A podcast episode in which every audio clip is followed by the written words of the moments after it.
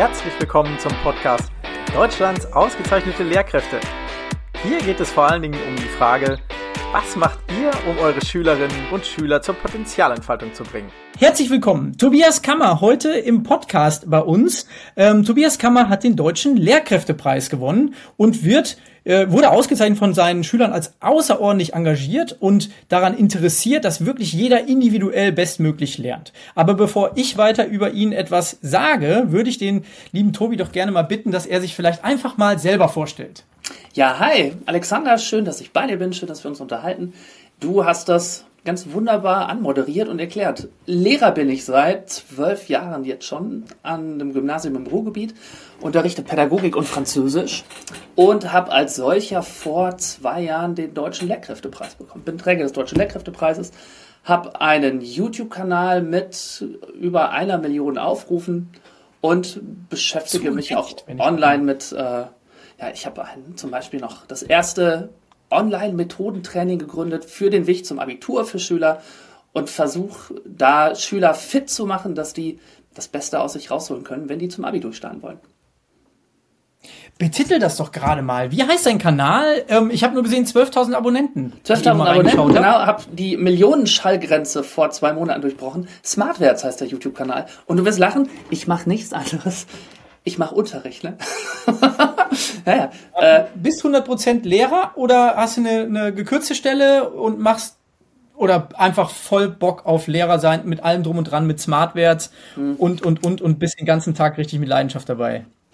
Das ist eine krasse Frage. Da könnte man jetzt ganz lang antworten. Ja, ich habe eine 100% Stelle, also 25 einer Wochenstunden, was ganz schön reinhaut, für alle, die das kennen.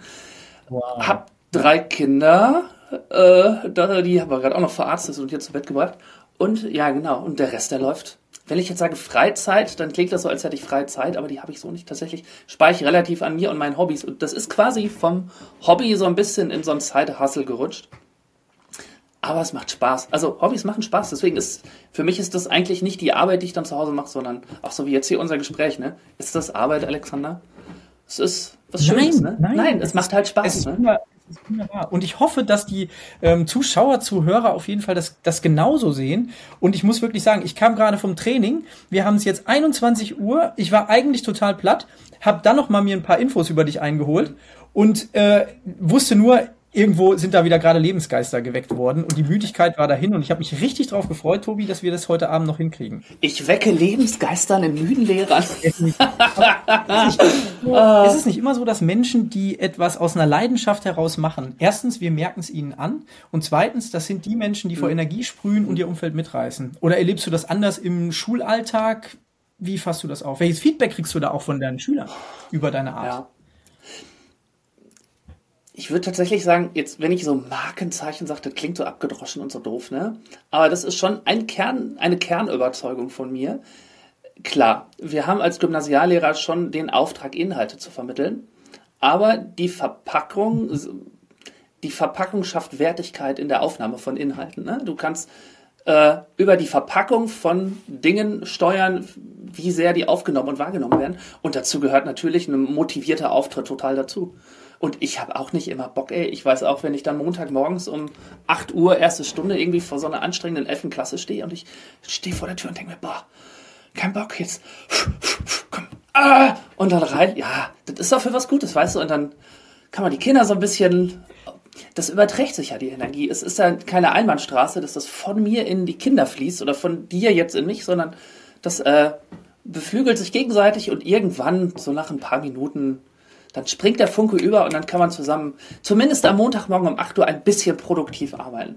Mhm. Welche Fächer unterrichtest du nochmal? Ich unterrichte Französisch und Pädagogik, Erziehungswissenschaften.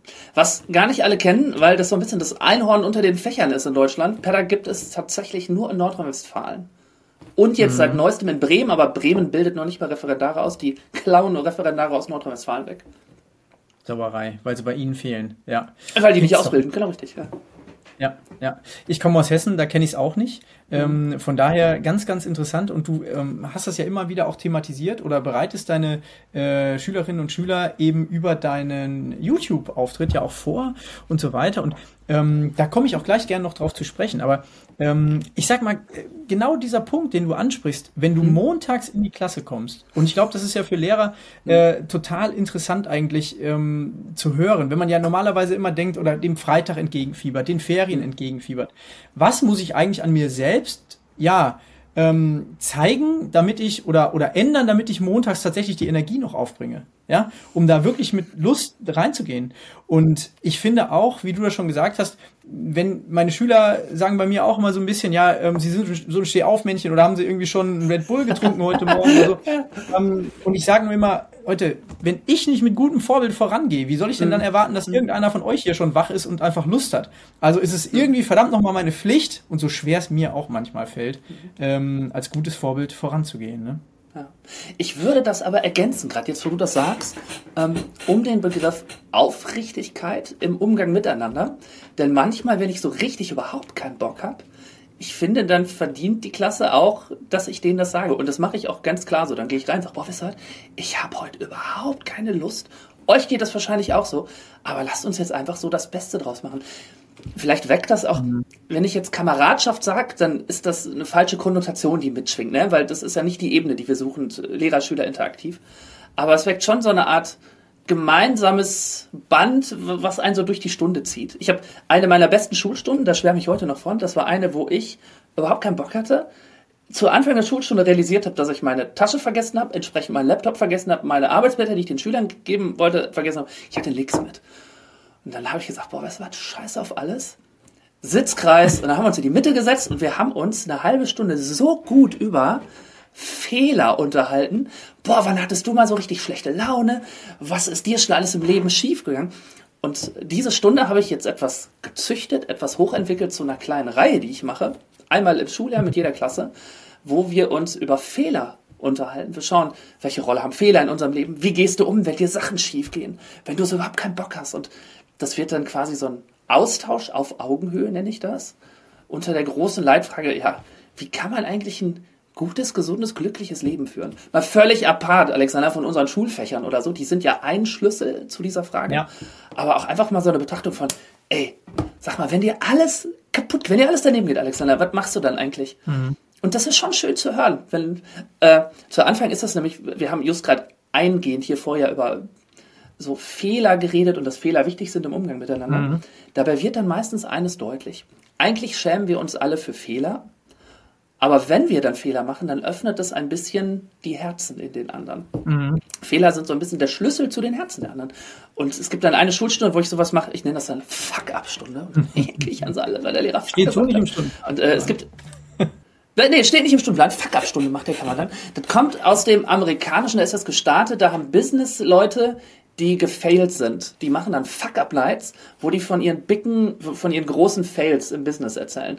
Was sie alles schief, falsch gemacht haben, was schiefgegangen ist, um daran so ein bisschen zu wachsen und zu sehen, ey, die kochen alle nur mit Wasser. Das sind alles Menschen, die Sachen falsch machen. Mhm.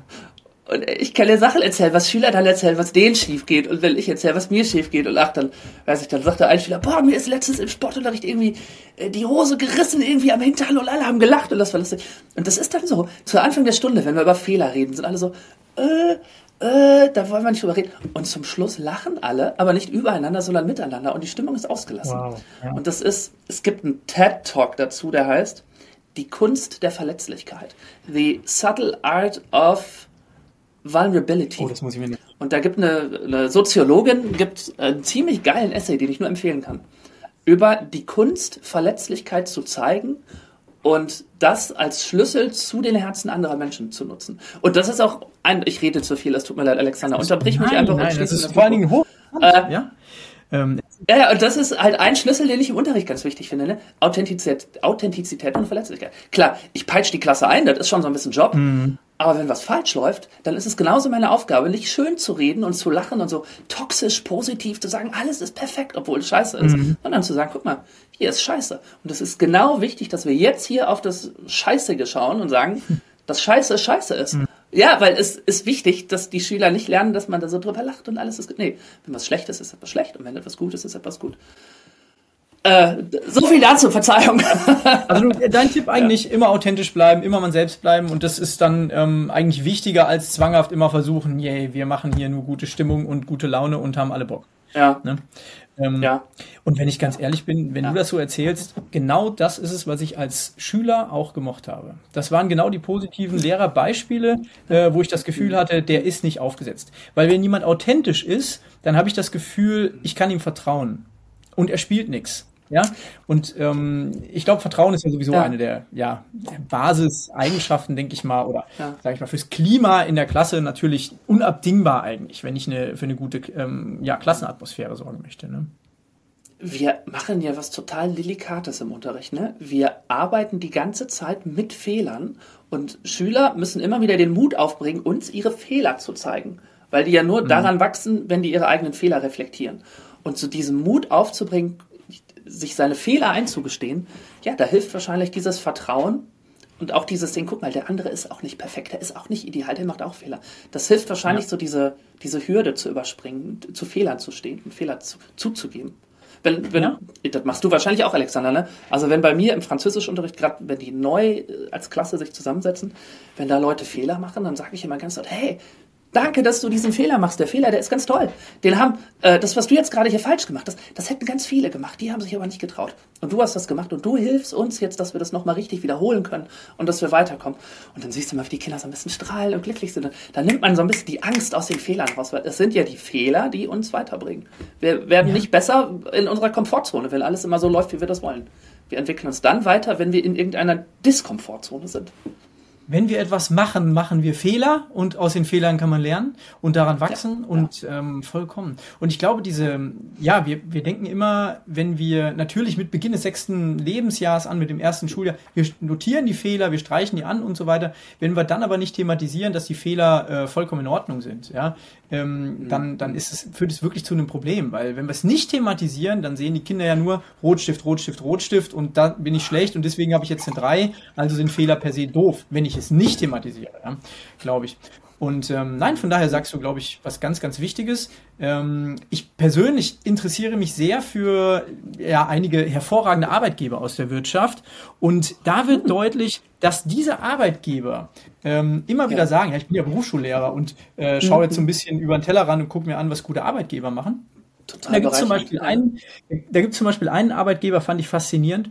Der hat gesagt, ähm, wir haben 60 Mitarbeiter, ja, mhm. und bei uns ist es so, dass wir sogar einfordern, dass sie kreativ sind und ähm, äh, Ideen haben. Und da ist dann selbstverständlich, dass die Fehler machen. Und da mache ich Folgendes, um diese, um diesen Mut zu mhm. würdigen, mhm. ähm, küren wir einmal im Vierteljahr den Fehler des Quartals. Und dann kommt derjenige, der diesen Fehler gemacht hat, hoch zum, ähm, ja, zum Chef ins Büro und dann wird ja. der teuerste Champagner, es ist ein Hotelbetrieb, äh, der teuerste Champagner aufgemacht und dann wird gemeinsam darauf angestoßen, auf den Mut, den es gebraucht hat, etwas Neues auszuprobieren, aber damit grandios gescheitert zu sein. Ja? Das ist und so großartig, oder? Das ist das so großartig. Ich, ich habe mich, du, ich, das passt dazu. Ich habe mich, ja, letztens unterhalten mit einem äh, Ingenieur, der tätig ist in der Logistik von Atomkraftwerken. Und der sagt, ein Grund, warum Fukushima Fukushima sein konnte, ist eine Fehlerkultur im asiatischen Raum, die es nicht erlaubt, für normale Arbeiter die Vorgesetzten über Fehler zu informieren, weil Fehler etwas sind, was tabuisiert wird. Äh, dieser Freund von mir sagt, in Deutschland ist es ein ganz, ganz riesengroßes Ding bei Atomkraftwerken, so in der Mitarbeiterführung, dass man eine Fehlerkultur pflegt, die immer wieder dazu einlädt, auch bei Kleinigkeiten immer sofort zu sagen und zu meckern und äh, aufzutreten, weil du, du kannst halt nur so die großen Fehler wirklich vorbeugen, ne? Mhm. Jetzt überlege, ja. ich baue jetzt gerade schon, Alexander, du hast das gesagt, und ich baue jetzt in meinem Kopf gerade schon eine Preisverleihung für manche Schüler. Die, äh, ich habe lustige Anekdote das, dazu. Äh. Ich hatte mal eine Schülerin, die hat es wirklich geschafft, dreimal nacheinander im gleichen Test eine 6 zu schreiben. Es war der gleiche, wortwörtlich der gleiche. Warte mal, genau, und dann habe ich daraus, äh, es wird noch besser. Das war der Test, das war nämlich eine Probeklausur. Und dann durften die zur Klausur die Probeklausur mitnehmen. Es war eins zu eins die gleiche. Die hatten die Lösung, sie durften ihr Buch benutzen und das Internet benutzen. Und die hat trotzdem noch eine 6 geschrieben. Okay. die wird einen Preis kriegen. Vielleicht bringe ich dir mal ein Trophäe mit oder so. Irgendwie, ja, ja. Und vielleicht, ich weiß auch nicht, ne, ob da Prüfungsängste dann vielleicht auch, also keine Ahnung, ne, was da dann der Fall ist. Aber in Klausuren Leistung abrufen, finde ich ja auch immer noch mal, ist was, was ja eigentlich nicht aufs Leben vorbereitet. Ne? Also normalerweise in Projekten oder wenn ich neue Dinge probiere, egal, whatever, was es ist, ja, ähm, mache ich Fehler ähm, in Klausuren, merke ich aber immer wieder, dass das ähm, Verhalten von Schülern auf einmal komplett anderes ist. Und nur weil es eine Klausur ist und dieses, ich muss jetzt in 90 Minuten äh, all das aufs Papier bringen oder welcher Zeit auch immer, ähm, das auf einmal für die Hemmung sorgt. Ja, aber im realen Leben, in dem, wo es eigentlich drauf ankommt, sind sie super. Und da würde ich mir mal wünschen, oh, ich möchte bitte die Klausur nicht bewerten, äh, dass sie in die Note mit einfließen, weil sie eigentlich toll sind ne? und, und top sind von den Leistungen. Naja. In der ähm, Schweiz haben die das besser. Ich habe mich vor zwei, drei Monaten mit einem Schweizer Lehrer unterhalten. Der hat so eine geile Internetseite. Äh, boah, kriege ich die noch rekonstruiert? Da geht es um freie Projektarbeit. Da hat er das gezählt. Ich schicke dir mal den Link, das war richtig cool.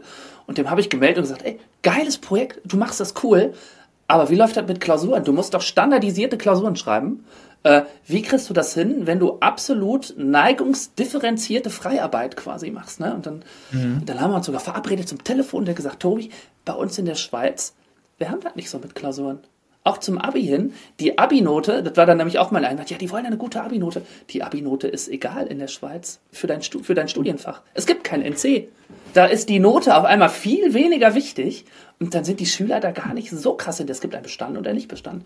Und auch die Klausuren haben weniger Rolle. Das, was wir also in Deutschland so als Dogma haben, hier, wir müssen die Klausuren schreiben. Das geht doch auch anders. Die Schweiz zeigt, dass mhm. es anders geht. Wie schön wäre das Leben für Lehrer und für Schüler und für Eltern, wenn wir weniger Klausuren hätten. Das wäre wirklich toll, aber wir wissen auch, dass die Landesregierung das auf den Weg gebracht hat, dass in einigen Fächern weniger Klausuren geschrieben werden sollen. Ne? War gerade in den Medien. Äh, ich Eine. hoffe, dass es ja. Ja, zumindest erst, also alle anfangen schwer, wir tun uns schwer, aber das wäre ja schon mal ein Schritt, ne? Hm. Äh, immerhin. Aber danke, dass du mir das schon mal gesagt hast, denn ich bereite mich gerade auf einen Vortrag an einer Schweizer Schule vor, wo ich im Oktober Ach, ähm, ja, cool. hinfahren darf. Und ja. ähm, dort bin ich sehr, sehr gespannt ähm, auf das, was ich dort auch über das Schulsystem natürlich von der dortigen Schule erfahre und von den Kollegen ja. erfahre. Und ähm, das war ein Hinweis, den ich noch nicht hatte. Und es eröffnet so viele Perspektiven, weil ähm, Tobi Tobi, wir haben uns schon ab und zu mal ausgetauscht. Du weißt, ich liebe Projektorientierung. Ähm, mhm. Und ich, ich, ziehe meine ganze Energie aus, aus dem, was eigentlich nicht in 45 Minuten straight passieren muss, laut Lehrplan. Äh, und genau diese Perspektive hat man dann natürlich. Ja, und das finde ich toll. Ich finde das einfach, einfach wunderbar. Ähm, ich habe ja auch schon mal gesagt, wenn wir wirklich mal eines Tages eine Vier-Stunden-Woche kriegen soll, äh, vier, vier ähm, Tage-Woche kriegen sollten. Tage-Woche, ja habe ich jetzt, habe ich jetzt mal ähm, gelesen, was für Perspektiven hätten wir dann? Weil am fünften Tag, wir müssen ja die Kinder trotzdem betreuen, ja, und mhm. was könnten wir alles Tolles machen in unserer Kommune, in unserem Umfeld, wo wir wirklich am fünften Tag einfach sagen, ey Leute, jetzt haben wir genau die Zeit, uns soziale Projekte zu schnappen. Nee, nee, nee, nee, nee, Alexander, hör mal, das ist Häresie. Das hieße ja, die Kinder dürften machen, worauf sie Lust haben. Da, das geht nicht. Und die genau Kinder dürfen machen, was sie wollen. Das geht doch nicht. Das würde doch mit allen Prinzipien von Schule brechen. wo, wo kämen wir denn dahin, wenn jeder nur noch ja. macht, was er will? Ja, ist, ich ist glaube, wir kämen oder? damit. Ja. Ah. Nur ich habe ah. neulich, ich habe neulich ähm, noch gelesen, da habe ich eine Überschrift gelesen, die mir sehr zu denken gegeben hat. Da hat ein Schüler geschrieben: ähm, Die Welt geht unter, aber ich muss trotzdem noch zur Schule. Das ist so eine Sauerei.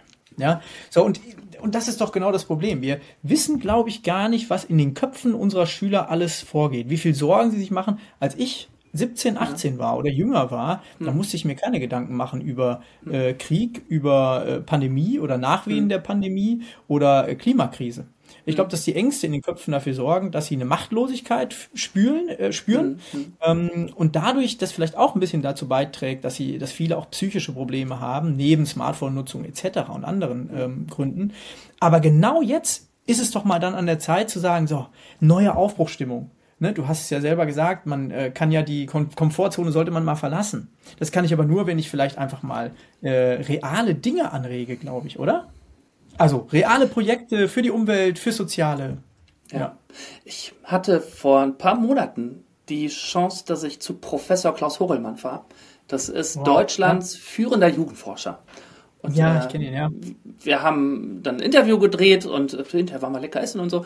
Und der hat ganz klar gesagt, dass seit Corona die äh, Jugendlichen, äh, die, die psychischen Heilanstalten, wie nennt man die da, die äh, Psychiatrien, die Jugendpsychiatrien, das ist das Wort, dass die Jugendpsychiatrien so derart überlaufen sind. Es gibt ein Drittel mehr Jugendliche mit psychischen Auffälligkeiten als vor Corona. Immer noch, heute noch, ne? Und als zweiten Faktor sagt er, es gab noch keine Generation der Neuzeit, die so gestresst ist wie die heutige Jugend. So derartig gestresst. Und zwar mit physischen Symptomen. Wegen mhm. medialer Dauerberieselung, Angst vor Globalisierung, Angst vor Corona, äh, Angst vor Krieg potenziell. Er nennt es äh, Jugend in der Dauerkrise. Generation Dauerkrise. So nennt er die heutige Generation. Und er sagt, das hat ganz gravierende Auswirkungen auf die Gesundheit, auf die psychische Gesundheit von Jugendlichen. Ja, und jetzt stellt sich die Frage, was macht Schule? Und Alexander, ich weiß, du arbeitest ähm, da jetzt in dem Bereich und in Fortbildung und so. Ich, ich bin da so ein bisschen, ich will nicht sagen resignierter, aber pragmatischer geworden. Und ich muss sagen, gerade Corona hat gezeigt, da ist nicht viel passiert im System Schule. Die, das war so eine herausfordernde, krasse, schwierige Zeit für Jugendliche. Die kernschwierige Zeit, die es überhaupt gibt. Und mhm. Schule hat nichts gemacht. Es war eine herausragend schwierige Situation und Schule reagiert so, wie sie es meistens tut. Und zwar das System, nicht nur eine Schule, das System Schule bundesweit reagiert mit Business as usual. Ja. Und jetzt kommt äh, ein schöner Spruch, der dazu passt, finde ich. Äh, wer Ungleiches gleich behandelt, verstärkt die Ungleichheit. Und genau das passiert gerade im Schulsystem. Mhm. Wir haben eine Generation, die nie dagewesene Probleme und Herausforderungen hat. Die Schule behandelt sie weiterhin gleich und das führt zwangsläufig dazu, dass sich die Probleme und Ungleichheiten weiter verschärfen. Mhm. Ich habe gerade gesagt, Scheiße ist Scheiße, man muss das sagen. Und jetzt gerade ist einfach Kacke. Mhm. Und das, das riecht mich wirklich auf. Das macht mich fuchsig und traurig und wütend so, und hilflos, weißt du, weil ja. es ist ein systemisches Problem. Die allermeisten Lehrer, die ich kenne, die wollen was dran ändern. Das sind richtig coole Typen, die richtig Bock auf die Arbeit mit Jugendlichen haben. Die allermeisten Lehrer, da lege ich meine Hand für ins Feuer, die wollen was tun, haben aber durch systemische Zustände in Schule immer wieder Frustration, weil das, was ihnen wichtig ist, nämlich das Wohlergehen von Jugendlichen, jeden Tag aufs Neue nicht so gefördert wird, wie es man eigentlich machen sollte. Mhm. Ich meine, guck dir andere Länder an, da hast du irgendwo in Skandinavien, da hast, hat jede Schule hat einen eigenen Schulpsychologen, die haben Ärzte und sowas. Wir hätten da schon viel Potenzial. Tut sich aber bei uns leider nicht viel. Nein das finde ich schade. Und da diskutieren wir in Sachsen-Anhalt über, ja, sollen wir jetzt Gender-Sternchen abschaffen oder nicht? Und dann echauffiert sich die halbe Medienwelt darüber, dass die Ministerin Fäusner jetzt sagt, ja, wir sollen doch mal einheitlich gendern und nicht mit Sternchen, Unterschrift und Unterstrich und Binnen-I. Mhm. Und dann ist sofort Holland in Not und so. Das riecht mich auf. Ah, das, das macht mich du merkst, ich bin nicht nur Feuer und Flamme und motiviert, sondern es gibt auch Dinge, die finde ich richtig kacke. Und das mag ich, mag ich sehr an dir. Du bist sehr authentisch und ähm, ja, ich habe ich hab jetzt gedacht, wirklich würde hier einen Tobi sehen, der wirklich die ganze Zeit nur freudestrahlend äh, sagt, ich liebe diesen nee. Job und Chaka unterwegs ist oder sowas. ähm, aber es, ja, es beruhigt mich vielleicht ein bisschen zu sehen, dass es bei dir äh, nicht der Fall ist. Aber ich muss ganz klar sagen, ähm, ich mache mir dann Sorgen insofern, als dass jemand wie du, Tobi, der wirklich total dafür mhm. brennt, ja, und, und Dinge bewegen mhm, macht, ja. ähm, anfängt zu hadern und zu zweifeln. Und ähm, das finde ich dann wiederum schade, weil eigentlich sollte man, sollte man da sein, auch gerade unter Lehrern oder im System und sich echt gegenseitig mhm. stärken. Mhm. Im Kollegium, denke ich, ist es ganz wichtig, weil denen begegnen wir jeden Tag. Und ähm, ja, mhm. von daher finde ich finde ich es natürlich immer schön, wenn wenn jemand dich den sich den Enthusiasmus erhält. Ich mache mir da bei dir keine Sorgen von von der Art, wie ich dich bisher. Ach, nein, die, die, Flamme, die brennt noch jahrelang. Das ist kein Ding. Weil auf Ebene von Schule ist das auch kein Problem. Mhm. Aber ich finde, das ist Teil das ist Teil der Symptomatik, dass jede Schule das für sich erkämpfen muss, aber von einer höher geordneten Ebene nicht die Unterstützung kommt, die man eigentlich bräuchte. Ja. Und da, da, das ist das so. Auf Schulebene ist es völlig in Ordnung. Ich, hab, ich kann dir ein Beispiel geben, weil du sagst, ah, frustriert und so. Ich habe, als Corona gestartet hat, war ich so angefressen davon, dass die Kinder nichts Vernünftiges gekriegt haben, habe ich über Insta und YouTube einen Aufruf gemacht und gesagt, Leute, alle, die ihr Pedder-Abi habt und gefrustet seid, kommt zu mir in Zoom.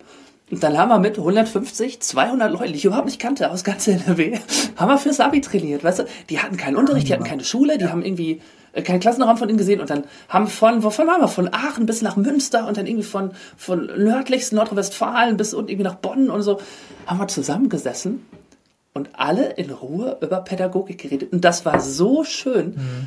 Äh, das mache ich jetzt jedes Jahr. ich nenne das dann Theorietraining und dann sitze ich mit fremden Schülern, nicht von meiner Schule, sondern ganz fremde Schüler in Zoom und wir reden einfach über Pädagogik. Und so kann man auch Gutes tun, weißt du? Also halt, es ist dann nicht mehr im System Schule, merkst du, ne? Das ist so ein bisschen, das schrammt so ein bisschen an Schule vorbei und sucht sich außerhalb so Wege. Äh, auch mit YouTube. Ich meine, ja. wie viel, ich habe jetzt, wenn ich über Daumen peil, 250.000, 300.000 Schüler und Studenten geholfen bei ihrer Prüfungsvorbereitung. Da würde ich doch als Lehrer nie in meinem Leben schaffen, so viele Menschen zu erreichen. Da hat man einen nice Hebel, um so ein bisschen was zu bewirken mhm. und zu Effekten. Und das finde ich ganz nett. Ja, unglaublich, diese Möglichkeit zu haben, ne, übers Internet, dass du sie auch so pragmatisch wahrnimmst. Und ich habe mir Videos ähm, von dir angeguckt oder zumindest reingeschaut und mir ein paar Minuten das Ganze ähm, immer angeguckt, um mir mal ein Bild von dir zu machen. Und was ich wirklich unglaublich finde, da würde ich ganz gerne mal so ein bisschen in deine Biografie rein wollen. Ähm, du machst unglaubliche Sachen. Also du bist, du zeigst einen unglaublichen Mut, finde ich, in, in dem, was du in deinen Videos zeigst ähm, da wird ein Steak in den Mixer geschmissen und äh, dabei gekocht und ähm, mit Rosmarinkartoffeln etc. Analyse, genau richtig, ja. Um, äh, um einfach, ja, metaphorisch auf irgendwie, ja, diese, dieses Video schon mal, schon mal einzugehen. Ich finde das der Hammer. Das ist, ähm, das ist wirklich grandios. Und da frage ich mich dann wirklich, was hat so ein Tobi mit 18, 19, 20, was war der für ein Mensch? Ähm, was hat ihn in der Folge aber auch dazu bewogen, jetzt Lehrer zu werden und, und das zu machen mhm. und so zu sein, wie du jetzt mhm. bist? Sag ich dir sofort, nur damit die Zuhörer nicht denken, ich bin so ein Gordon Ramsay äh, Kenner und mache hier irgendwie so Kacke Kackrezepte und so. Die Metapher, die dahinter steckte, war, dass Schüler immer wieder in der Analyse alle möglichen Sachen zusammenschmeißen ohne Struktur und glauben, das wäre eine geile Analyse. Und dann habe ich einfach ja. alles für ein geiles Steak Dinner in so einen Mixer getan, gemixt und gesagt, ja hier, trink. Das servierst du mir dann immer hier in deiner blöden Analyse, wenn du alles zusammenschmeißt und rummixst. Nein, es kommt auf die Reihenfolge an. So, und dann wie beim Kochen die richtige Reihenfolge eingehalten werden muss und nicht alles zusammengemixt gemixt werden darf, musst du auch in der Analyse eine Struktur und eine Reihenfolge. Eine, das war so die Metapher hier. Äh, aber ja, der Smoothie, der, dieser Steak-Smoothie, der, der bleibt ja im Kopf. Ja. Äh, was war ich für ein Schüler? Ein ziemlicher Standardschüler. Ich habe meine Zeugnisse letztens angeschaut beim Aufräumen und boah, die waren schon scheiße. Äh, in Französisch wäre ich fast sitzen geblieben. Ich bin jetzt Französischlehrer. äh, und das, ich hatte eigentlich kein, ich hatte nicht Spaß an Schule, so muss ich wirklich sagen. Ich bin so ein bisschen, mhm. ich weiß nicht, ob man das merkt, Alexander, aber ich bin ein bisschen hyperaktiv und, und habe mich im System Schule immer so, ach, das hat mich einfach nicht interessiert, weißt du? Und dann habe ich irgendwie zwei Monate vor meiner Abi-Prüfung gemerkt, oh was, ich mache ein Chemie-Abi, ich mag Chemie doch gar nicht und dann habe ich da schlechte Noten. War mir egal. Hab dann aber gemerkt, dass mir die Arbeit mit Jugendlichen Spaß macht. Dann lacht das auf der Hand. Entweder Lehramt oder diplomatischer Dienst, was ich dann aber irgendwann verworfen habe. Und dann bin ich erst ins Lehramt Technik und Philosophie. In Technik habe ich immer verkackt wegen Mathe. In Philosophie bin ich immer eingeschlafen.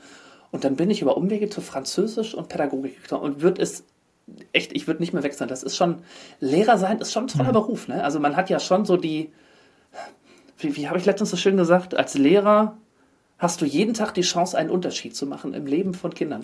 Und das ist schon was Schönes. Wow, das, äh, und wow. zwar, ein, es liegt in deiner Hand, was für ein Unterschied das ist. Und das können ja. wir. Und das ist wirklich eine tolle Berufung, wenn man so will. Natürlich haben wir unsere Issues und jeder Job hat ja auch seine Pferdefüße, aber alles in allem ist das schon mhm. ein guter Job, auch mit, auch mit gutem Gehalt. Ne? Wir brauchen da echt nicht meckern. Ich finde das echt schön im internationalen Vergleich äh, schneiden wir richtig gut ab. Ne? Also am Geld liegt es eigentlich nicht und trotzdem fehlen uns die Lehrer.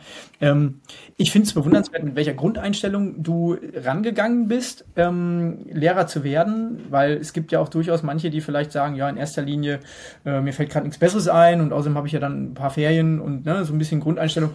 Ähm, Veto, Veto, Veto. Ich habe dazu letztens eine Studie gelesen. Es gibt eine internationale Studie, die das untersucht hat. Mhm. Und dieser, das heißt Verlegenheitsgrund, die haben das in der Studie Verlegenheitsgrund genannt. Und der ist nur in einem Land maßgeblich bei Lehrern vorhanden, nämlich in der Türkei. In Deutschland ist äh, ganz oben Grund für Lehrer, und zwar bundesweit in allen Schulformen, warum sie den Lehrerberuf genommen haben, äh, soziales Interesse und Engagement. Das ist ganz oben. Und diese Verlegenheitslösung, die ist relativ weit unten in Deutschland. Das ist so ein, so ein Gedanke, den hat man manchmal. Ja, die wissen nicht, was sie machen, aber mhm. das, ich glaube, es war, war es eine Promotion oder sowas? Es war irgendwie schon eine wissenschaftlich äh, haltbare Untersuchung, der man wirklich Vertrauen schenken kann. Die sagt, nee, Verlegenheitslösung ist in Deutschland gar nicht so. Was mich auch verwundert hat. Solltest Aber du mal auf die Studie stoßen, ähm, schick hm? mir doch gerne Schick ich dir. Ich schreibe mir das auf. Warte mal. Nehmen wir das. Da das Zettelchen. sollten äh, einfach mal mit unten mit reintun, dass man da ähm, oder Zuhörer mal äh, draufklicken könnten, weil das ist natürlich interessant, ähm, das mal zu sehen, aus welchen Gründen die Menschen Lehrer werden.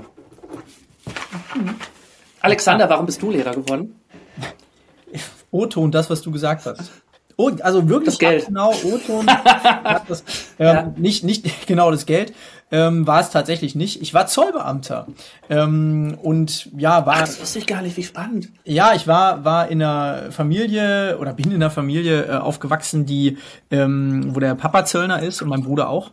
Und mhm. ähm, wie das so häufig ist, mit 17, 18, ich krieg die Schule zwar mit und, und durchlauf alles, aber ich lerne nicht, neue Erfahrungen zu machen, so dass ich auch gar nicht unbedingt jetzt weiß, was ich werden will. Ja, sondern das führt dann dazu, mhm. dass dann ähm, der Vater fragt ähm, im Alter, wo ich 17, 18 war, sag mal, soll ich dich nicht, äh, willst du dich nicht beim Zoll bewerben? Ne? So Vitamin B, wir kriegen dich da schon unter. Äh, und ich ja, denke, ja, ja, ja, alles klar. Ne? Und ähm, dann bin ich schreiend davongelaufen. Zwei Jahre später, ähm, als ich gemerkt habe, boah, es geht gar nicht, war aber damals schon beim Jugendamt ähm, äh, Betreuer von Jugendfreizeiten und hab ah, ähm, okay und dann hast du langsam gemerkt ne deswegen ja, sage ich der, der, gleiche Grund wie bei dir eigentlich auch mhm. ich ähm, habe Spaß im Umgang mit Jugendlichen ja und mhm. ähm, glaube auch dass ich einen ganz guten Draht äh, zu ihnen habe und ähm, das ist ja eigentlich ja mein mein Antrieb und das muss muss ich mich immer wieder mal wieder drauf besinnen ja. auch ne ähm, und das sind ja auch die Lehrer, die wir eigentlich so, wollen in Schule. Ne? Wir wollen nicht die, die einfach nur das Ganze fürs Geld machen. Oder hier Baden-Württemberger Werbung. Äh, werde Lehrer, dann, wie hieß das? Bock auf ganzes Jahr Urlaub oder wie dieses komische Werbung da am Flughafen hieß. Äh, ja. Hast du die mitgekriegt? Da war doch in Baden-Württemberg diese komische Werbekampagne. Nee, äh, Lehrer werden Lehrer, weil sie was Gutes tun wollen. Und ja. dann sind sie natürlich frustriert, Alexander, wenn die sehen, dass Schüler auf Schultoiletten gehen müssen, die äh, absolut würdelos sind, weißt du, wo du dann irgendwie mit deinen eigenen Füßen quasi im Dreck stehst oder so. Mhm. Ich kann verstehen, dass die Lehrer, die wirklich Lust haben auf die Arbeit mit Jugendlichen, denen das Wohl von Jugendlichen am Herzen liegt, dass die frustriert sind in einem Arbeitsumfeld, wo sie sehen, dass es Jugendlichen nicht ja. wirklich so gut geht, wie es ihnen vielleicht gehen könnte. Das frustriert. Und das ist, ich glaube, das ist mit Teil mhm. dieses ganzen Dilemmas, dass wir auch nicht die Lehrer anziehen, die wir vielleicht anziehen wollen. Die sagen sich, nee, warum soll ich mir das antun? 30 Kinder in einer Klasse, da tue mhm. ich den Kindern nichts Gutes und das tut mir nicht gut, weil es den Kindern nicht gut geht. Kann ich verstehen. Ja. Ja, es ist wirklich. Jetzt werde ich schon wieder negativ. Äh, ein Themawechsel. ja, ja man, man kann ja. das Thema. Also ich finde immer, ähm, merke ich auch selber, wenn ich wenn ich mir die äußeren Rahmenbedingungen anschaue, sei es systemisch bedingt, ähm, mhm. die Bedingungen an der Schule, seitens der Schulleitung und so weiter, dann könnte ich so häufig heulend rausrennen, ja, zum Teil, ähm, dass ich einfach sagen muss, okay, ich muss manchmal wirklich einfach die Dinge ausblenden und nur noch mich und die mhm. Schüler sehen. Ansonsten kostet es mich mhm. viel äh, Energie und ich sage mir einfach, okay, ich bin hier, Ihr seid ja, da, ja. lasst uns das Beste draus machen. Und dann äh, nehme ich das so als, als Grundansatz dafür. Ist mein persönlicher äh, Ansatz dessen, um mir ja die Energie. Amen. Ja, absolut. Ja. ja. Und im Thema Bürokratie ja, gebe ich mir persönlich maximal eine 4. Also da bin ich, da bin ich, ich mache Dienst nach Vorschrift. Aber ähm, ich bin niemand, der, der, der allerbeste darin ist, jetzt alles genau super pünktlich abzugeben und alles immer auf die Kette zu kriegen. Aber wenn das Verhältnis zwischen mir und Schülern stimmt, glaube ich, mache ich meinen Job nicht schlecht. Ja. Der Professor Hurlmann hat das so schön formuliert, genau in dem Kontext, äh, Alexander. Der hat gesagt, äh, wir sind keine Beamten, Lehrer sind eigentlich nicht so die Beamten, die prototypischen. Und wir sind auch keine Fachlehrer, sondern wir sind eins, wir sind Pädagogen mit Lehrauftrag in einem speziellen Fach. Und mhm. das trifft es eigentlich, ne? Wir sind Pädagogen, allem mhm. voran. Und ja. jetzt dieses ganze Beamtenzeug und Administration, das machen wir auch, aber es ist nicht unsere Kernaufgabe. Ja. Ja, das ähm, ganz genau. Also so sehe ich das auch und manchmal habe ich das Gefühl, das vergessen Lehrer oder man neigt dazu. Das System bedingt es, dass ähm, manche Lehrer einfach ja, ja. das aus dem Fokus verlieren ihres Alltags und denken, sie werden nur noch fremdbestimmt. Ja, ich doch auch. Ich muss da auch meinen Stoff durchkriegen. Weißt du, hier diesen, ich muss auch meinen Stoff durchkriegen. Wenn ich da mit dem LK in der 13 sitze und ich sehe ganz genau, boah, wir haben noch zwei Monate ja. und äh, mir fehlen noch drei Themen und so. Ja, puh, da kommt man ins Schwitzen, ne? Das kenne ich. Das kenne ich. Du, Tobi, ähm, es, ich glaube, wir könnten ewig ähm, quatschen, aber ich habe. Es ist schon 10 vor 10, ähm, ne? Genau, ich sehe das gerade schon und ich habe aber noch ähm, ein paar Fragen an dich. Und zwar, du weißt, ich bin ähm, Moderator für das Thema Potenzialentfaltung in Schule. Und ähm, mhm. all die Interviewpartner, die ich habe, all den mhm. Interviewpartnern stelle ich die gleichen Fragen, ähm, um mal so ein bisschen dieses Thema, auf dieses Thema eben zu sprechen zu kommen und wie ihr das seht. Ja, und ich mhm, würde dir jetzt einfach mal gerne diese Fragen stellen und du brauchst, ähm, kannst ein bisschen länger antworten, kannst aber auch gerne einfach mal kurz und prägnant antworten, wenn du möchtest. Oh, mal was Neues, kurze Antworten. Ja? Probier dich darin. Gerne, ja? Also, aber wie gesagt, ich mag es dir zuzuhören. Darf auch gerne länger dauern. Ähm, mhm. Wir wiederholen noch mal ganz kurz. Aus welchem Grund bist du Lehrer geworden? Oder aus welchem Grund sollte man Lehrer werden? Es sollten jene Lehrer werden, die einen Unterschied im Leben von Schülern machen wollen. Reicht? Ich fasse mich kurz. Ja, sehr schön. ähm, was ist dein Hauptantrieb als Lehrer? Hm. Wertschätzung für Schüler. Ich bin der festen Überzeugung, dass jeder Schüler unabhängig von seiner Leistung Wertschätzung erfahren sollte. Das ist so, um das jetzt so ein bisschen zu backuppen, also das ist ja auch Teil von Demokratieerziehung, was unsere allererste Aufgabe sein sollte, laut Schulgesetz. Ähm, jeder Schüler soll erfahren, dass er als mhm. Mensch wertvoll ist. Und die Leistung, die dahinter kommt, die ist zwar im System Schule schulisch wichtig, aber die ist nicht auf menschlicher Ebene wichtig. Und das rüberzubringen, du als Mensch bist wichtig, du hast eine Position in der Welt, wir finden gemeinsam raus, was deine Position in der Welt ist. Das ist, das hält mich am Laufen.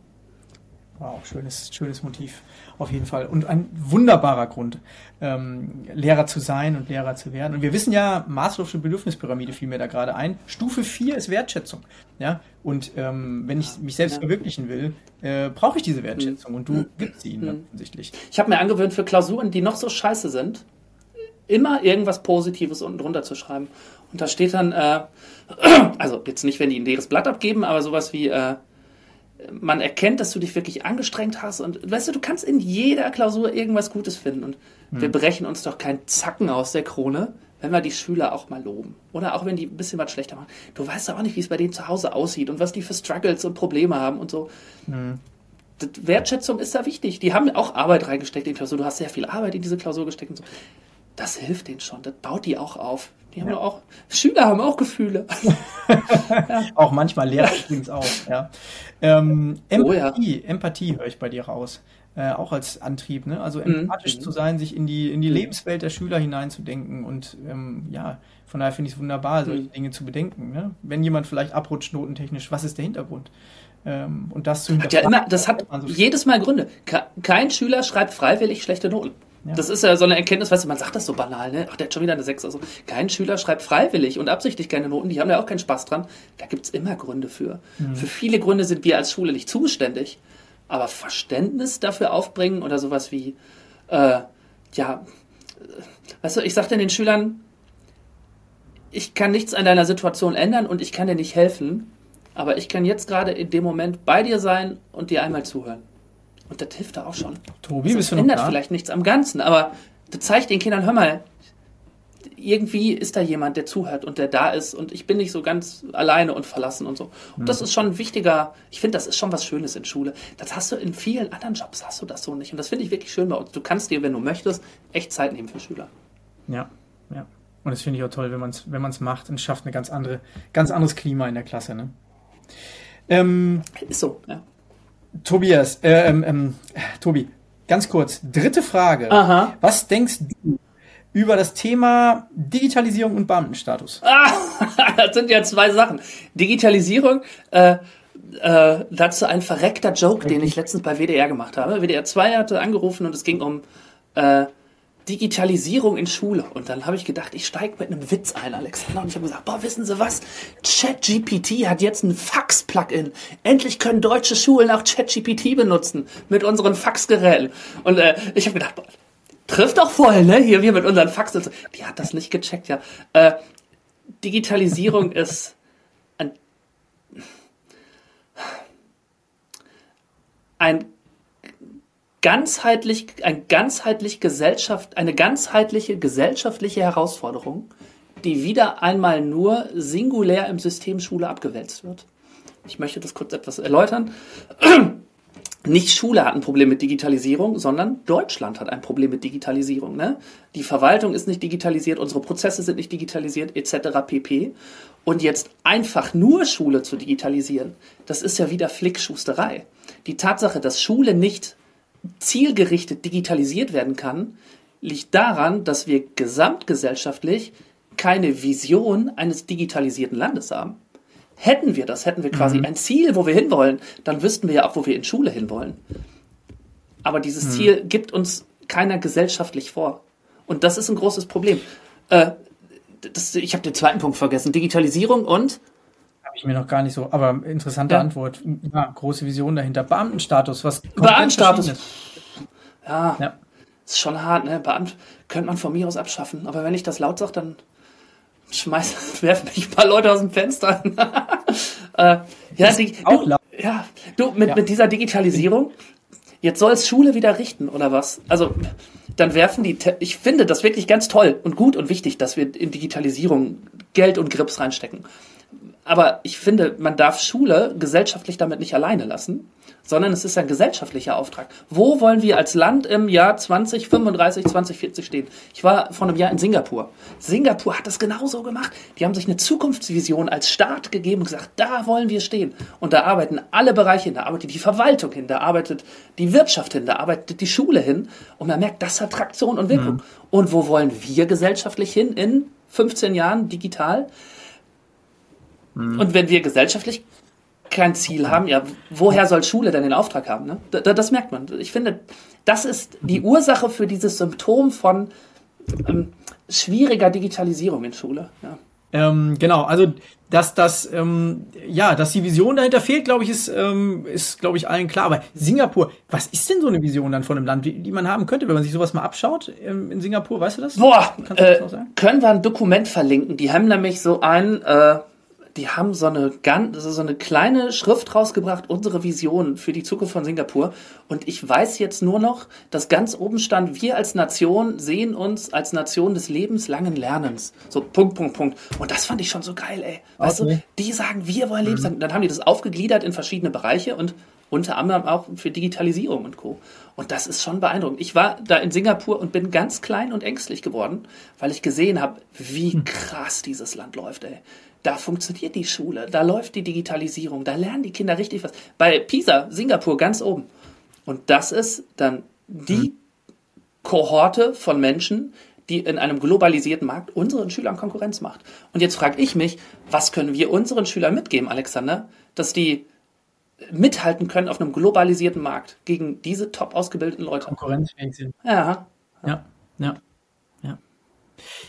Habe ich keine Antwort drauf. Ja, ich auch nicht. Ist, also es ist wirklich. Wir haben gesamtgesellschaftlich keine Antwort drauf. Das ist unser Problem. Wir ja. versuchen das auf kleine Bereiche zu flicken und dann zu sagen, guck mal, und jetzt wollen wir vielleicht irgendwie die Ausländerbehörde digitalisieren oder das Ministerium fürs Innere wollen wir digitalisieren. Hat der Lind ja wieder zurückgedreht. Mhm. Aber so, eine zusammen, so ein zusammenhängendes Konstrukt ja. haben wir nicht. Eben das finde ich schade. Gesellschaftlich. Ja, mal gucken, was sich tut. Ähm, ich bin mehr als gespannt. Ich glaube auch persönlich, dass ähm, die, also wir haben jetzt gerade beispielsweise heute alle iPads gekriegt in meiner Klasse und so weiter. Und ich ähm, muss jetzt auch Geil. mal gucken, wie ich damit umgehe. Ich weiß nur, ich habe einen Verwaltungsakt mehr. Ja, was passiert, wenn da jetzt was kaputt ist und dann kommen tausend Fragen auf und ich habe heute schon wieder mhm. eine Doppelstunde nur in Bürokratie ähm, gesteckt und so weiter und so fort. Aber sie müssen ja auch sein, die Geräte. Also es ist, ja, es ist ein schwieriges Thema insgesamt. Ja, genau, äh, Im Moment ja. habe ich noch so das Gefühl, es ist einfach noch mal mehr Bürokratie. Richtige Digitalisierung in Schule. Ja. Funktionierende Digitalisierung in Schule sollte immer so, so laufen, dass sie keine Mehrarbeit für Lehrer bedeutet. Erst dann wird die akzeptiert. Ja. Und äh, das ist noch ein Weg, den wir haben. Es gibt, glaube ich, in der äh, Mediendidaktik äh, in dem Kontext den Begriff Flatrate-Prinzip. Wie bei einer Flatrate, wo du dir keine Gedanken machen musst um den Preis, du nimmst dir einfach. Wie bei einer Flatrate sollten Schulen digital ausgerüstet werden. Und erst dann ist der Moment, wo Lehrer das auch freiwillig machen, weil sie nicht immer eine Option B im Hinterkopf haben müssen. Ah, was, wenn der Beamer kaputt ist oder so. Ja. Das Flatrate-Prinzip. Aber ich glaube, da sind wir, was die Hardware angeht, sind wir auf einem guten Weg. Und auch die, das Know-how bei den Lehrern, wir haben so viele junge Lehrer, die haben doch alle, die benutzen das doch alle. Ich finde das cool. Ja, ja, und das finde ich auch gut, diese Offenheit. Ähm, Würde ich jetzt noch nie, gar nicht mal am Alter immer so festmachen, äh, aber ähm, ich denke auch, da tut sich sehr, sehr viel und na, schau mal, in welche Richtung das geht. Ähm, wollen wir aber noch mal auf diesen ähm, dieses ganze Thema der Potenzialentfaltung auch noch mal zu sprechen kommen. Und zwar, wir können ja wieder kurz und knapp weitermachen. Ja? Welche Haltung sollte man deiner Meinung nach als Lehrkraft haben? Ist so ein bisschen wie die, wie die zweite Frage, aber so ganz kurz, innere Einstellung, Haltung. Welche sollte man haben? Hm. Das ist eine gute Frage. Ich glaube, eine Grundeinstellung, die man als Lehrer immer braucht, ist Geduld, als Fehler ja, bei bisschen, Schülern ne? auszuhalten. Wir sind jetzt wieder bei diesem Konzept Fehlern und Lehrer müssen die Kraft und die Geduld haben, Kinder Fehler machen zu lassen. Und das ist anstrengend, oder? Wenn du so ein Kind da sitzen siehst und ein Kind macht einen Fehler und so und man möchte dann ja eingreifen und helfen und so. Nee, äh, ich glaube, eine wichtige mhm. Grundeigenschaft ist die Kraft und die Geduld, Kinder selbst Fehler machen zu lassen und das auszuhalten. Ich würde es dabei mal belassen. Ich finde, das ist eine wichtige Eigenschaft. Okay. Ja, belassen wir es dabei. Welche Rolle spielt Begeisterung in deinem Beruf? Total wichtig. Äh, ich überlege gerade, wie ich darauf antworte, weil das wirklich, ich finde, Begeisterung kommt ja aus unterschiedlichen aus unterschiedlichen Quellen beziehen Schülerbegeisterung. Also das, was ich den Schülern vermittel über meine Begeisterung, das ist ja nur eine Art, sie zu begeistern für Inhalte. Das ist sowas wie, ich nenne das mal zwischenmenschliche Begeisterung. Aber ich habe auch gerne ich begeistere Schüler auch dadurch, dass ich ihnen Sinn für das zu Vermittelnde gebe. Wenn ich zeige, guck mal hier, du lernst das genau aus diesem Grund. Ich hatte heute eine schöne Stunde in Pädagogik, ich kann das mal verdeutlichen. Da ging es um Abwehrmechanismen in der Psychoanalyse. Und dann haben wir die Stuhlstunde gestartet mit der großen Frage, warum wehren manche Menschen, wo offensichtlich Fehler da sind, die irgendwie ein großes Problem haben, warum wehren die das so krass ab, wenn, wenn man sie darauf anspricht? Und dann kamen wir auf, ja, wir sind alle tief verletzlich in unserem Inneren und stell dir mhm. mal vor, wir würden unser Herz immer so in der Welt tragen, das wird ja verletzt werden. Wir brauchen Wege, uns zu schützen. Und das sind diese Abwehrmechanismen. Und dann siehst du die Kinder, wie die da hängen und die haben die Augen auf und die nicken so und genauso wie du gerade und die denken so, ja, komm, sag mir mehr. Und das ist ja auch äh, hier Motivation und Antrieb und Begeisterung. Ne? Also Begeisterung kann auf der einen Ebene überschwappen von einem zum anderen. Das ist eine Art zu begeistern. Aber auch aus dem Sinn für den Inhalt heraus zu begeistern. Diese ja, das ist dann die wahrlich intrinsische Motivation. Die zu wecken, das ist eine Kunst. Das ist unsere Kunst, Alexander. Ne? Wir müssen Begeisterung durch Sinn wecken, weil viele Sachen ja dann doch vorgeworfen werden und das dann so anzurichten, dass es sinnvoll erscheint, das ist eine schöne Sache. Und das Schönste, und da kommen wir auch gleich zur nächsten Frage ähm, schon, ich finde, in Augen zu gucken in der Klasse, wo Begeisterung ähm, mhm. raussticht mhm. und wo man ganz genau merkt, die sind auf einmal, die kleben einem an den Lippen oder auch den Mitschülern an den Lippen und wollen sich beteiligen. Mhm. Ähm, ich finde, das macht so ungeheuer was mit der eigenen Lehrerzufriedenheit und auch mit der Lehrergesundheit. Wie hältst du dich als Lehrer gesund? Hm? Ich habe vor einiger Zeit mal ein Kalendermodell für mich entwickelt. Das habe ich Fair-Modell genannt. Da habe ich äh, F-A-I-R unterschiedliche Farben im Kalender ge gekennzeichnet, nämlich Familie, Familienzeit, Arbeitszeit, Inspirationszeit und Regenerationszeit. Familienzeit ist klar, das ist soziale Zeit zu Hause, Arbeitszeit ist auch klar. Inspirationszeit ist Zeit, die das Gehirn kriegt, um irgendwie neue Ideen zu generieren. Und Regenerationszeit ist Zeit, die man einfach zum Kräftesammeln hat.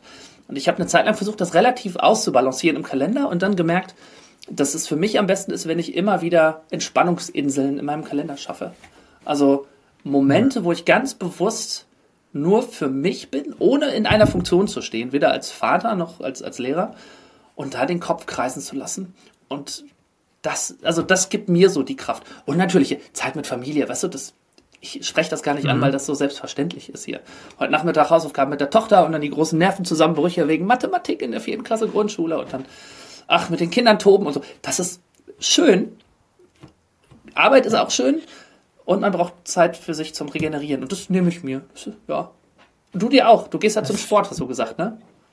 Ähm, ja, ja, ja. Ich bin ja auch Sportlehrer und äh, von daher ist es auch zwischendurch dann mal einfach schön, äh, mal ein bisschen rauszukommen. Aber ich finde es dann schon bemerkenswert. Also das heißt, du machst richtig im Kalender, hast du dann stehen in den zwei, drei Stunden, da sind die alle irgendwo überall und da habe ich jetzt bewusst auch meine Regenerationszeit eingetragen. Also du strukturierst richtig die Woche äh, stundenplanmäßig den Tag für dich. Mhm habe ich vor ein paar, bis vor ein paar Jahren noch gemacht, weil ich das da brauchte. Jetzt habe ich das so mehr oder minder für mich im Kopf und das ist auch so eine Absprache zwischen meiner Frau und mich. Also es gibt dann zum Beispiel Abende, wo meine Frau ganz alleine für sich mit Freundinnen weg ist, damit sie Zeit für sich hat zum Abschalten und nicht für die Familie da ist und nicht für die Arbeit da ist. Genauso gibt es für mich mhm. Zeiten, die sind dann einfach in meinem Kalender drin eingetragen. Ne? Da bin ich dann einfach im Fitnessstudio und in der Sauna. Punkt, fertig. Und dann kümmert die sich um die Familie. Ist auch wichtig, ne, dass man zu Hause da nicht irgendwie Ungleichgewicht hat, sondern sich das auch so partnerschaftlich aufteilt. Ja. Das ist ein ganz neues Thema. Familienfreundlichkeit und, und Arbeit und so. Ganz klar. Äh, ist wichtig, dass man da fair und gerecht zueinander ist. Wie ist das bei dir noch ganz kurz zu dieser Frage? Wenn du dann in der, in der Sauna ja. bist oder im Fitnessstudio, kreisen dann die Gedanken trotzdem noch um die Schule? Ganz ehrlich?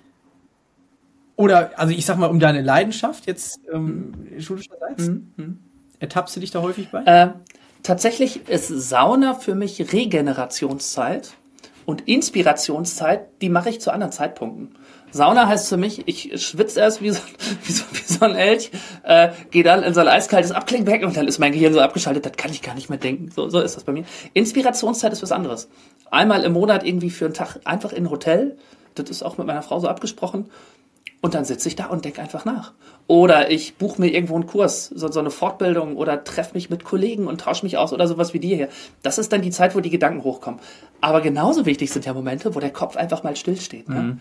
Äh, ich war vor zwei Wochen in den Sommerferien auch nochmal im Kloster, im Schweigekloster. Kann ich jedem Lehrer nur empfehlen. Absolute Stille. Kein Telefon, kein Internet, kein Handy, kein Fernseher. Nicht reden. Und dann sitzt du also nicht du, sondern ich setze mich dann auf einen Stuhl und kann dann auch mal für zwei Stunden auf eine Wand gucken. Und das ist schon geil, was da für Gedanken hochkommen, Alexander. Da kommen Sachen hoch, die man über Jahre so unterdrückt und immer runterhält und mit Medien irgendwie dann so wegschiebt. Es ist sehr reinigend, sehr kathartisch, kann ich nur empfehlen. Mhm. Meditierst du regelmäßig? Hm. Ja, ich tue mich schwer mit dem Begriff meditieren, weil der so, der ist so populär so, so, so, so popartig ist der so ausgeweitet und eigentlich mhm. gibt es so viele Definitionen von Meditation. Ich würde umformulieren zu, ich suche mir bewusst Momente der Stille, wo ich Stille suche. Ob das jetzt Meditation ist oder nicht, wage ich gar nicht zu behaupten. Eher bewusste Stille, dass ich mich zum Beispiel auf meinen Stuhl setze und dann einfach mal die Klappe halte und nachdenke was man gar nicht meint, ne? wenn du so eine Quasselstrippe bist wie ich. Aber das ist halt schon, das ist schon ein Ausgleich, den man also, braucht. Ne? Meine Frau und ich, du auch, können dann auch, dann sitzen wir auf der Couch oder auf der Eckbank und können uns auch einfach mal eine halbe Stunde anschweigen. Ne? Dann liest sie ihr Buch und ich lese vielleicht mein Buch oder ich denke irgendwie nach und mache mir irgendwie Notizen oder so. Stille ist wichtig, gerade in unserem Beruf, Alexander. Mhm. Klappe halten. Ich finde auch, jetzt wenn ich das ganz kurz noch ergänzen darf, die Klappe halten ist auch eine wichtige Eigenschaft, die Lehrer haben müssen. Mhm einfach zu wissen manchmal, wenn man vielleicht nichts sagt und einen anderen reden lässt. Ich meine, du, machst das ja auch gerade, ne? den anderen reden lässt, das tut Schülern auch gut. Jetzt bin ich auch still. Verzeihung. ich sage immer, wer, selbst, wer selbst redet, erfährt nichts Neues. Ähm, das ja, äh, denke ich mir auch immer, wenn ich ja. mir so sage, ich muss mal wieder die Klappe halten. Mhm. Ja? Mhm. Äh, anderen interessiert zuzuhören, finde ich, ist eine ganz wichtige Sache, um eben andere Perspektiven einzunehmen, dazuzuhören. Ich ergänze das noch ja? ganz kurz, Alexander, Sag. weil äh, ich habe ich hab ja vorhin von dieser Fehlerstunde berichtet, ne, wo wir über Fehler reden. Und in dieser Mini-Reihe, die ich dazu mhm. konzipiert mhm. habe, da habe ich auch eine Stunde äh, zum Thema, was ist der Sinn des Lebens? Und da lese ich so eine Geschichte vor aus so einem Buch, auch von einem Mönch, einem buddhistischen Mönch. Der, ich fasse jetzt die Geschichte ganz kurz zusammen. Äh, das ist eine metaphorische Geschichte von einem König und er sucht nach Fragen. Und letztendlich geht es dann in dieser Geschichte um drei Fragen. Ähm, was ist der wichtigste Zeitpunkt im Leben eines Menschen? Wer ist der wichtigste Mensch in deinem Leben? Und was ist die wichtigste Tätigkeit? Was soll ich tun im Leben? Und ich kürze jetzt die ganze Geschichte ab. Mhm. Der wichtigste Zeitpunkt im Leben eines Menschen ist das jetzt. Die wichtigste Person im Leben eines Menschen ist die Person, mit der du gerade zusammen bist. Und die wichtigste Tätigkeit, die du tun kannst, ist da sein und dich kümmern jetzt für den Menschen, mhm. mit dem du zusammen bist, da sein und dich kümmern. Und ich finde, das passt so schön zum Zuhören und zum, und, und zum Abwarten und mhm. einfach miteinander so, auf so einen Moment genießen. Das ist schon schön. Ich merke schon, wie reflektiert du bist, um ja dich auch wirklich darum zu bemühen. Der Alexander Klarheit ist weg. Der leckt mich am Arsch. Klarheit zu bewahren. Und, oh, ich ähm, leck mich am Arsch gesagt. Verzeihung. Ich könnte ja hier in diesem Stream jetzt auch ein Selbstgespräch führen und ein Selbstinterview. Alexander, du wirst das wahrscheinlich eh wegschneiden, wenn du das Video bekommst. Hm. Herr Kammer, Tobias, was gefällt Ihnen? Haben Sie Lieblingsschüler? Antwort. Ha, gute Frage. Habe ich Lieblingsschüler? Nein. Ich, ich möchte keine Lieblingsschüler haben, sagen wir so. Ich glaube, ich fände es schwierig. Ich finde es unprofessionell, Lieblingsschüler zu haben. Deswegen versuche ich keine Lieblingsschüler zu haben. Und die Schüler, die ich nicht mag, die versuche ich besonders freundlich zu behandeln. Alexander, ich rede mich hier um Kopf und Kragen. Komm noch wieder dazu. Hm. Ja, hi. Ich habe äh, die Zeit ohne dich einfach genutzt, um mir selber noch ein paar Fragen zu stellen, Alexander. Sag mir doch gerne die Fragen und die Antwort darauf. Ja, genau so. Ich habe mich gefragt, ob ich Lieblingsschüler habe. Und ich habe geantwortet, äh, es wäre schön, wenn ich keine Lieblingsschüler hätte, aber natürlich gibt es immer Menschen, die man mag und Menschen, die man nicht mag. Aber ich habe mir angewöhnt, Schüler, die ich nicht mag, wo ich merke, da ist so eine persönliche Antipathie, dass ich die noch ein bisschen netter und besser behandle als die Schüler, die ich nicht mag, um das bloß irgendwie auszugleichen. Macht sich keiner so richtig frei von, ne? Und nee, das so ist einfach menschlich, ne? Ja, dieses und in Schubladen reinstecken. Oder wenn mir ein Kollege schon sagt, pass mal auf den und den auf, ähm, ne, der geht immer über Tische und Bänke äh, und mir quasi schon ja es nimmt, dass ich eine eigene Erfahrung mit ihm sammle mhm. äh, und ich quasi schon so ein bisschen geprimed, äh, geprägt bin in die Richtung, nur weil mir ein Kollege schon sagt, dass das der Klassenclown ist. Ach, genau. Ähm, mag ich nee, ich auch nicht. Ne? Ja, absolut. Ja. Ich möchte mir eigentlich gern mein eigenes Bild machen. Ne? Ähm, ja, also wir kommen dem auf jeden Fall dem Ende entgegen und äh, von daher würde ich einfach noch ein, zwei Fragen zum Schluss stellen. Wie sieht für dich die Schule der Zukunft aus? Kurz und knapp. Die Schule der Zukunft ist räumlich und zeitlich entgrenzt und findet asynchron statt. Das sind jetzt drei Begriffe, die ich kurz erkläre. Räumliche Entgrenzung heißt, Schüler müssen nicht mehr zwangsläufig in die Schule kommen, um zu lernen für das Leben, sondern da haben wir Digitalisierung. Es gibt Angebote außerhalb von Schule, vielleicht durch Kooperationspartner, zu Hause, digitale Angebote. Die Schule ist zeitlich ungebunden. Das heißt, die Schüler, meine ideale Schule der Zukunft, äh, gibt Schülern mehr Freiheit in der Gestaltung, wie sie die Inhalte lernen, wann sie die Inhalte lernen. Idealiter in einem Mix aus zu Hause und in der Schule. Ja, und asynchron. Weißt du, das Problem von Schule heute ist doch, die mhm. stammt doch in ihrem Grundkonzept aus der Industrialisierung, ne? Standardisierung von Menschenmaterial. Das brauche ich dir nicht sagen hier. Äh, Schüler mhm. des gleichen Alters lernen am gleichen Ort zur gleichen Zeit im mhm. gleichen Tempo die gleichen Inhalte, um die gleichen Ergebnisse zu produzieren. Das ist Standardisierung fürs Fließband damals zur Industrialisierung. Aber das ist doch kein das ist kein Ziel mehr für die Zukunft. Ne? So kriegen wir unsere Kinder nicht fit für eine hochgradig flexible, vulnerable äh, VUCA-Zukunft. Nee, die brauchen andere Kompetenzen. Kreativität, Flexibilität. Und da kann Schule mithalten, indem sie auch flexiblere Arten anbietet, wie sie Wissen vermittelt. Wäre jetzt aber ein Gedanke, den ich hatte. Ne? Also äh, wir müssen Kinder flexibel machen für das, was kommt. Flexibilität. Ich glaube auch. Ja, ähm, und daran schließt sich ja eigentlich an, ähm, was hältst du von Projektorientierung, beziehungsweise hast du in der Zukunft Projekte geplant? Halte ich fest. Also äh, ich trenne das einmal ganz kurz. Projektunterricht liebe ich über alles. Und ich habe ein ganzes Halbjahr in der EF in Pädagogik, was ich ohne Unterricht fahre. Ich nenne das Unterricht ohne Unterricht. Die Schüler freuen sich dann immer voll und rasten aus. Und es sieht, ich könnte dir zwei Stunden referieren darüber. Ich habe da mit EduScrum so ein äh, Konzept entwickelt, wie Schüler in Kleingruppen neigungsdifferenziert Themen bearbeiten und sich gegenseitig produktorientiert vorstellen. Unendlich geil. Müsste ich, weißt du was, das packen wir auch irgendwie in so Shownotes rein oder so. Habe ich Arbeitsblätter konzipiert, wie die dann ihre Arbeitsphasen steuern und sich Ziele setzen und so. Du merkst, da könnte ich jetzt noch reden. Ne? Projektorientierung, mega geil. Wenn du mich jetzt nach meinem Zukunftsprojekt fragst, mein erstes Zukunftsprojekt ist relativ nah tatsächlich. Ich schreibe gerade an einem Buch zum Thema Unterrichtseinstiegen. Das ist aus einer Schnapsidee mit einem Referendar gestartet, der, ach, da haben wir über Unterrichtseinstiege geredet. Und ich habe gesagt, hey, so schwer ist das doch gar nicht, guck mal hier und da. Und der guckt mich an und sagt, Tobi, hör mal, hier, das ist für dich so einfach. Ich sage, ja klar ist das einfach, komm, ich sammle mal ein bisschen. Und dann habe ich jeden Tag drei Einstiege aufgeschrieben, bin jetzt bei einer Liste von 70 Unterrichtseinstiegen, die ich mhm. schick verpacke Und äh, ja, das Buch wird heißen Von Anfang an aktiv. 66 Unterrichtseinstiege für mehr Spaß am Lernen. Das ist äh, mein nächstes Projekt, was kommt. Hm? Und mein nächstes Projekt ist äh, das Theorietraining für das Abitur. Das habe ich ja gesagt, für diese Pädagogikschüler, das weiter hochzuziehen. Und mein Ziel für nächstes Jahr ist, nochmal die Schülerzahl zu verdoppeln, die ich da versorge. Ist auch ein hohes Ziel, muss ich auch ein bisschen sammeln, ja. Hm? Und du hast dann selber die Kompetenzen auch, um diese Videos zu machen, zu schneiden. Hast du das alles dann selber angeeignet, weil du gemerkt hast, dass das so dein Ding ist? Nee, ich habe kein Leben, ey. ich habe keine Freizeit.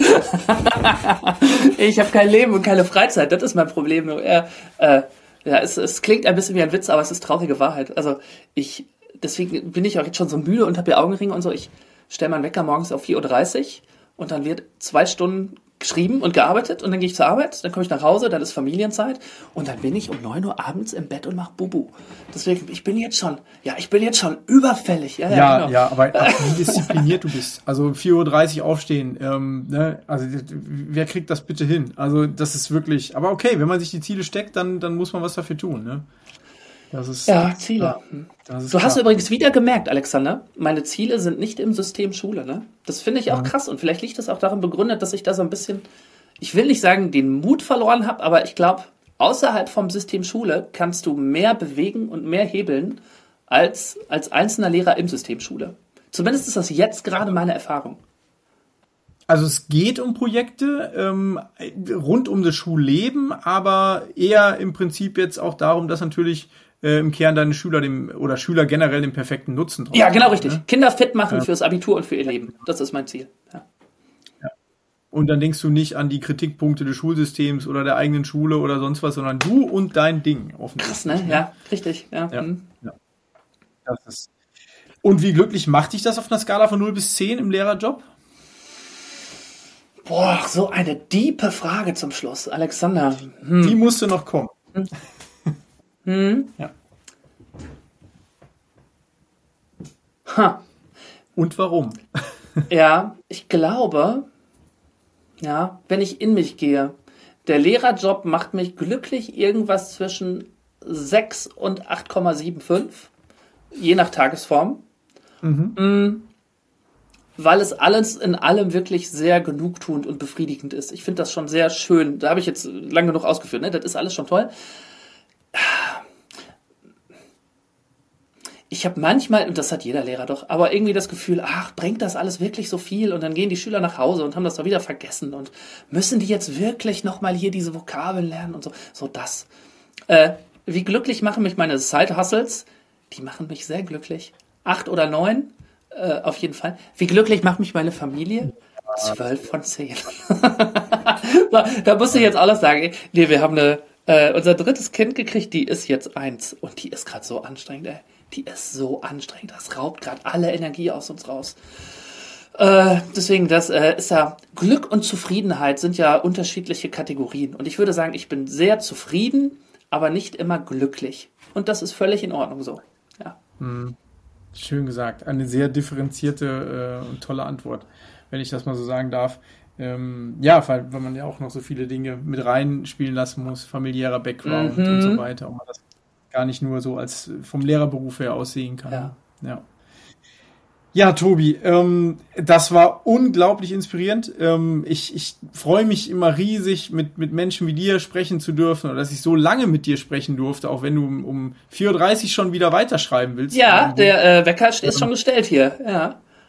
Ich hoffe, die Kleine äh, lässt ja ein paar Stunden Schlaf am Stück. Oh, Auf jeden Fall. Schon. Ja. ja. Ja, ich weiß manchmal, wenn man da so Phasen Aha. hat. Ne? Aber ähm, ich drücke dir da wirklich äh, alle Daumen, dass, dass du einfach auch deine Ziele weiter verfolgst und so äh, straight umsetzt, wie du es bislang gemacht hast, weil so viele Menschen davon profitieren. Nicht nur deine Schüler, sondern auch ganz, ganz viele Lehrer. Da bin ich mir sehr, sehr sicher. Lustige ja. Sache bei diesem Theorietraining, was ich da für diese Schüler mache, da buchen sich auch immer Lehrer mit ein. Ne? Das musst du dir reinziehen. Also äh, da sitzen dann, jetzt, was war diesen, diesen Jahrgang hatte ich ungefähr 100, 150 Schüler da drin sitzen und dann hat sich rausgestellt, da haben sich auch acht Lehrer reingeschlichen, weil die einfach, die wollten einfach mal sehen, wie man die Themen so spannend, wie man die Themen so spannend präsentiert. Das fand ich sehr witzig. Was für eine Ehre. Ja, das, Ja, also ich fand das geil, weil ich habe dann äh, eine Frage gestellt, AFB 3, eine richtig heavy Transferfrage. Und dann hat eine Schülerin, aufge also ein Name aufgezeigt, eine Martha. Und dann habe ich die drangenommen und gesagt, Martha, wie würdest du diese Frage beantworten? Und alter Verwalter, kam da eine Antwort. Unendlich differenziert, eloquent. Und ich dachte mir schon so, ha, warte mal bis am Ende hier, bleib gleich mal noch länger drin. Und dann habe ich die angesprochen, ja klar, war eine Lehrerin, ey, das war so deutlich. Das war, ist auch sehr lustig, ne? So bin ich auch schon an einige coole Lehrer, könnte ich jetzt auch von erzählen, ne? Von Schulen mit richtig geilen Projekten und so, aber wir haben noch keine Zeit. Wie im Klassenraum hier. Ja, ja. müssen wir nochmal Teil 2 irgendwann drüber sprechen, glaube ich. Das können wir, ohne Scheiß können wir wirklich machen. Ich kann da wirklich noch lustige Sachen erzählen. Ja, ja. Ja, Mensch, also ich, also ganz offiziell erstmal, ich bedanke mich ganz herzlich bei dir, Tobi. Ähm, ich werde mich jederzeit freuen, von dir zu lesen und zu hören. Und äh, du weißt ja, wir sind zusammen ähm, auch in einer Gruppe, tauschen uns aus ähm, mit ganz ja. oder mit einigen Lehrern auf jeden Fall, die, die auf dem gleichen Weg sind und genauso mit denken. Super Lehrern, ja. Äh, da weiß ich definitiv, dass der Kontakt nicht abbrechen ja. wird. Und von daher ganz, ganz herzlichen Dank an dich. Ja, schön. Warte mal, ich grüße. Tschüss. Tschüss erstmal. Schön, dass ihr wieder mit dabei gewesen seid beim Podcast Deutschlands ausgezeichnete Lehrkräfte. Wenn ihr mir Feedback geben wollt, so schreibt mir doch bitte einfach an alexböhle.icloud.com. Ich freue mich. Bis zum nächsten Mal. Ciao.